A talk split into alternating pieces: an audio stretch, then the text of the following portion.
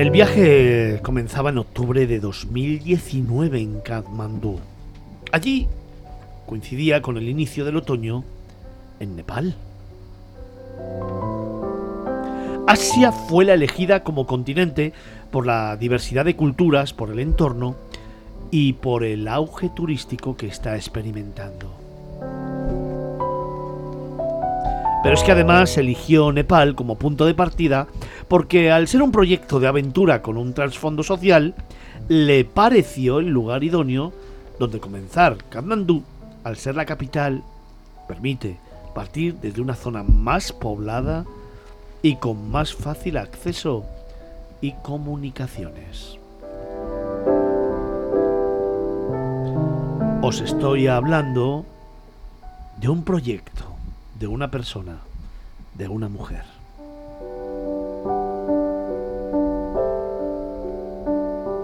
Os estoy hablando de kilómetros para el mundo. Os estoy hablando de Clara Ruiz.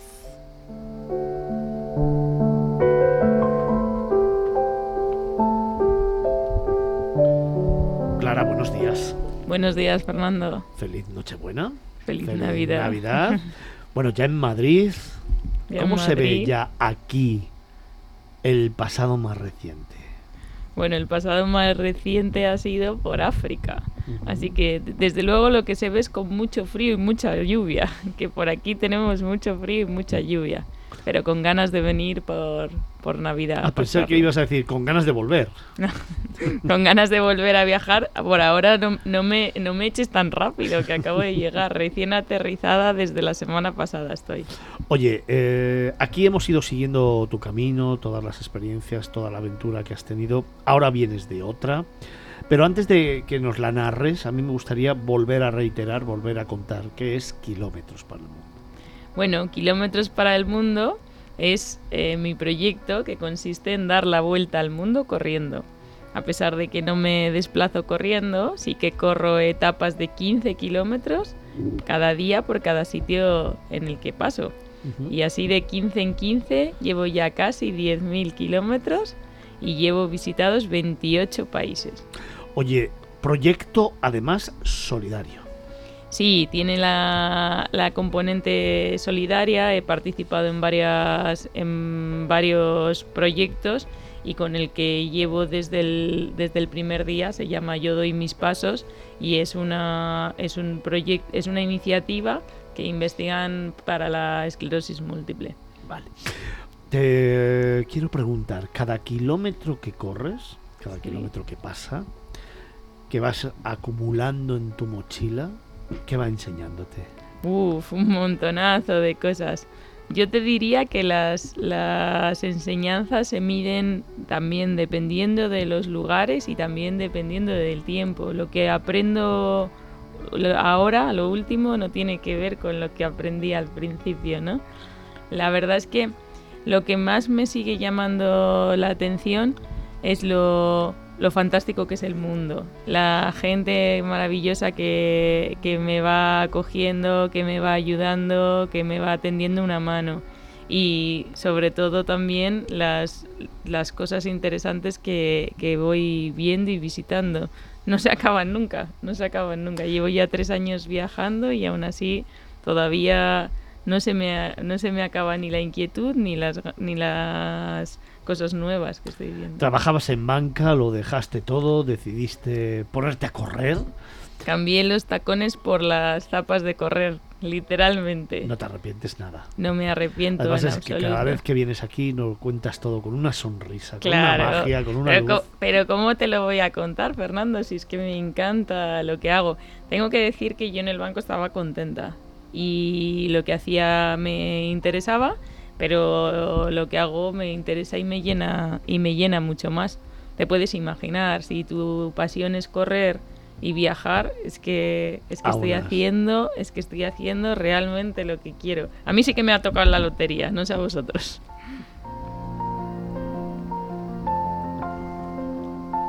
A mí sí, ¿Así? sí, porque tengo el mejor equipo del mundo, Oh. hago lo que me gusta y te tengo a ti aquí, con lo cual ya me toca la lotería. Oye, comenzaste, como narraba antes, en el 2019, Eso en es. Nepal.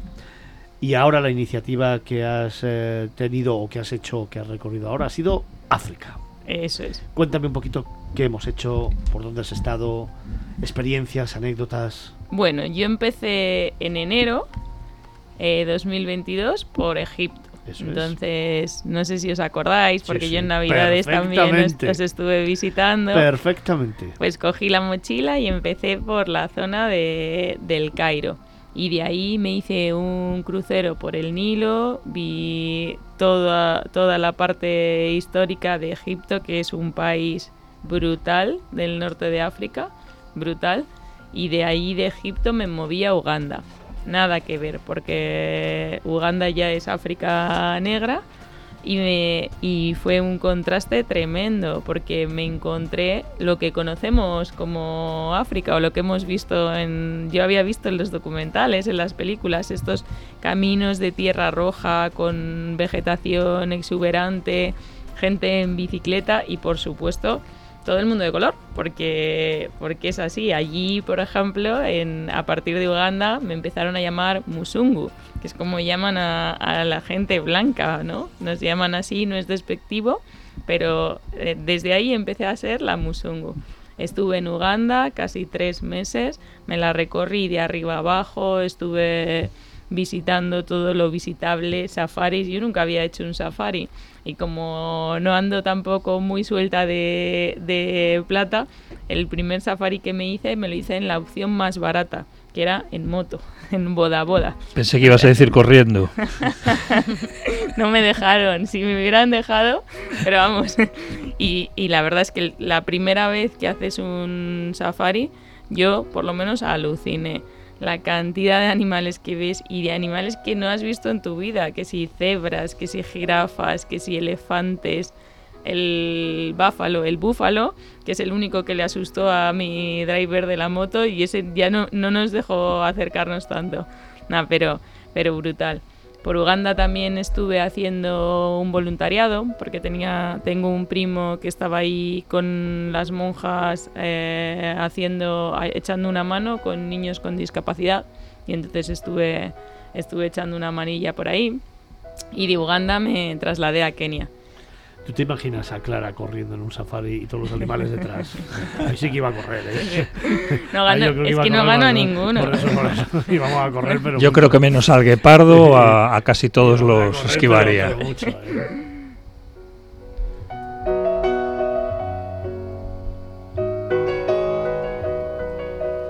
Vamos a continuar con el camino. De Uganda a Kenia. de Uganda a Kenia. Kenia lo que más me trabajé fue la zona de la costa. En la zona de la costa los, los pueblos son interesantes, son muy musulmanes también y, y es, es bonito, ¿no? Y bonito de, de ver. El puerto principal es Mombasa y es bastante, bastante conocido. Y de ahí me trasladé a Tanzania.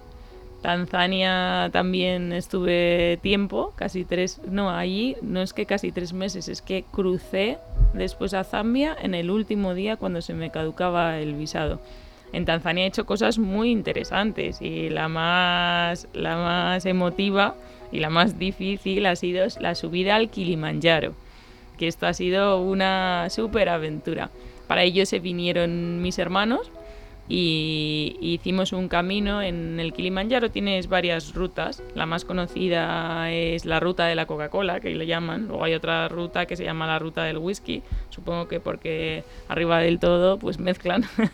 Y la que yo hice se llama Lemosho esta empieza en la selva y entonces en el rainforest y entonces es como un camino un poco más distendido que prometían que nos iba a costar menos pero de costarnos poco nada yo el último día, el del pico Uru, que se llama, eh, pf, lo pasé realmente mal. ¿eh? Fíjate, la ruta de la Coca-Cola, la ruta del whisky y la ruta del calimocho. no, no.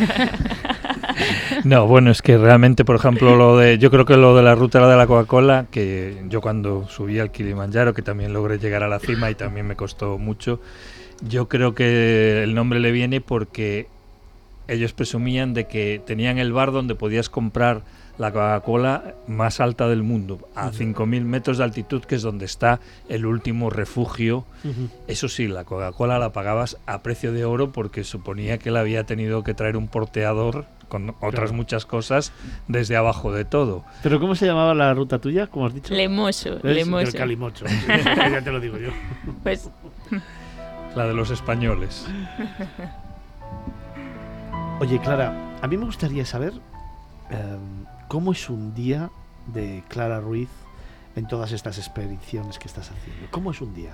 Pues mira, en vez de contártelo, te puedes apuntar a una iniciativa que he montado que se llama Running Weekends, que precisamente lo que intento es emular lo que yo hago por el mundo, pero hacerlo con un grupo de gente y por España. La- el primero lo tengo el 13, 14, 15 de enero en el Escorial. Y vamos a hacer lo que yo hago por el mundo. Pero bueno, te voy a dar un, un adelanto. Lo que yo hago por el mundo es correr 15 kilómetros. Entonces, para ello, me preparo la ruta, corro la ruta y después documento esa ruta. Además hago estiramientos, estoy normalmente, últimamente, porque al principio estaba, mi, mi vida era bastante diferente, era muy de mochilera y últimamente lo que tengo es la suerte de que colaboro con alojamientos buenos. Entonces es en un buen hotel y, y disfruto del, del entorno. En el Escorial, por ejemplo, iremos a dar un paseíto por allí, etcétera, etcétera. O sea, es como hacer el Camino de Santiago pero corriendo, ¿no? Es como hacer el Camino de Santiago, pero corriendo. Y para los oyentes que se quieran apuntar, me pueden contactar en mis redes y en el Instagram, que soy Kilómetros para el Mundo, o a través de mi, de mi página web, que es kilómetrosparaelmundo.com. Sí, Fernando, eso te iba a decir. Es que de hecho eh, ya se mueve. Bueno, primero, que enhorabuena por el Muchas trabajo. gracias. O sea, me, me encanta el estilo de vida que haces. Y bueno, eh, de hecho, ha llegado aquí en estudio con la bicicleta. Sí, sí, lo he visto, lo he visto. En plan. Lo he visto, lo he visto. Y bueno, ella en redes se mueve muchísimo. Y ahí puedes seguir todos los pasos. En Instagram soy muy, muy fan de, de tu, tu página. Está muy, muy Qué bien hecho. bueno, muchas gracias. Oye, ¿y después del Kilimanjaro, ¿dónde?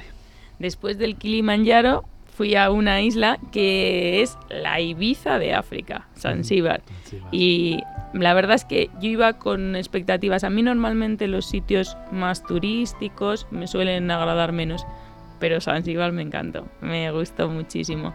Es una isla que tiene de todo, que tiene para el que le gusten los hotelazos así, fenómeno. Para el que sea un poquito más mochilero, también. El que quiera un poquito de naturaleza, tienen incluso un parquecito nacional majo luego playa toda la que quieras y para correr también hay, hay, hay buenas pistas. Fíjate, no sé cómo estar ahora. Yo Zanzíbar la conocí hace 30 años, veintitantos.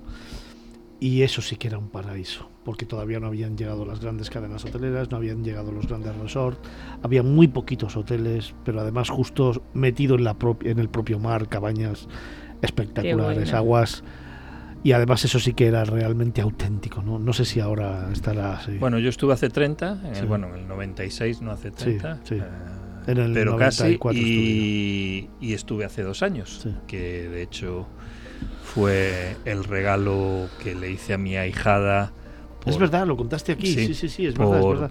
Que le preguntaste, ¿qué quieres? Y te dijo, Sí, "Un viaje a bueno, como, so- Zanzíbar". como so- he sido un mal padrino durante 18 años, le dije una vez de niña que cuando cumpliera los 18 y fuera a empezar la universidad, que me pidiera uh, un viaje y yo la llevaría donde quisiera si podía, ¿no? Qué suerte. Y me dijo eso y me encantó porque realmente pues es de esos destinos que disfruté. Sí, sí, Tenía sí. cierta duda, pero es, es lo bueno de Zanzíbar, lo especial de Zanzíbar, que sigue teniendo muchísimos lugares con encanto a los que no ha llegado ese turismo de, O sea, de- que aún sigue un de poquito lujo tipo de Cabo. Verde, ¿no? Mm, sí, mm, sí, yo creo que Cabo Verde, salvo algunas islas ya No. desgraciadamente... No, no, no, te digo yo que no, que No. he estado hace poco Ah. y te digo yo que en Cabo Verde eh, hay una parte de la isla, hay una parte que está absolutamente virgen, no hay nada, sigue estando virgen. Es verdad que donde las playas... Pero ¿qué isla era? Sal. Sal, Sí, sal, la Ah, vale, Sal, no. La isla de Sal, sí, sí, Vale, sí, vale. la isla de Sal. Es que justo cuando yo estuve en Cabo Verde estaban construyendo un hotel de mil habitaciones de una cadena española Sí, Y comenté, ¿y pero cuánta población hay aquí? dice, no, tiene que venir gente Claro, la de otras islas a trabajar. Lo está porque- potenciando muchísimo ahora Sí, sí, sí. Pero bueno, volvamos a Zanzíbar. Zanzíbar mantiene esos lugares muy auténticos y para mí también uno de mis lugares favoritos del mundo. Stone Town, la ciudad de piedra, patrimonio de la humanidad, la ciudad de las puertas talladas. Una maravilla. pasada.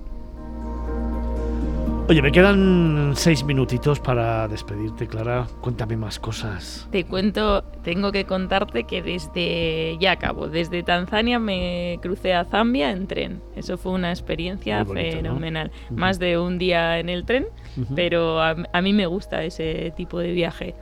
Zambia me gustó mucho, sobre todo el río Zambezi, que hice un par de actividades molonas por allí. Y luego las cataratas, claro, las cataratas Victoria son un puntazo. El país que más me ha sorprendido ha sido Zimbabue. Después de Zambia crucé a Zimbabue pensando solamente cruzar y al final me quedé más tiempo del, previsto. Lo tienen de todo y es un país súper seguro. El único problema es que es más caro que el resto de, de África.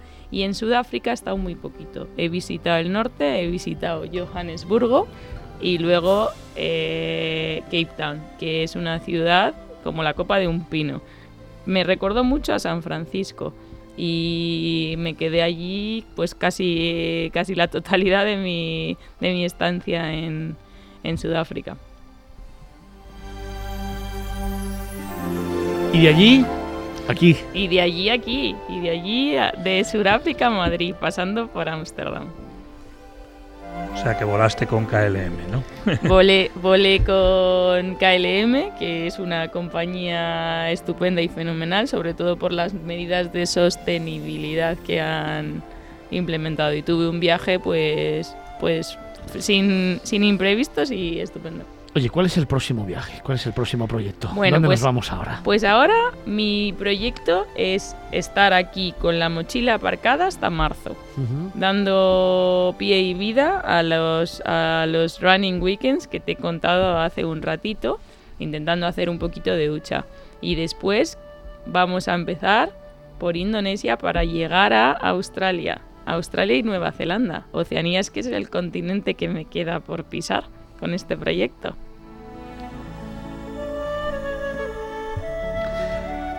¿Qué o cuál es la reflexión más íntima que te está facilitando este proyecto desde que lo comenzaste en el 19, después de haber visto 27 países, después de haber recorrido casi 10.000 kilómetros, después de haberte relacionado con infinidad de culturas?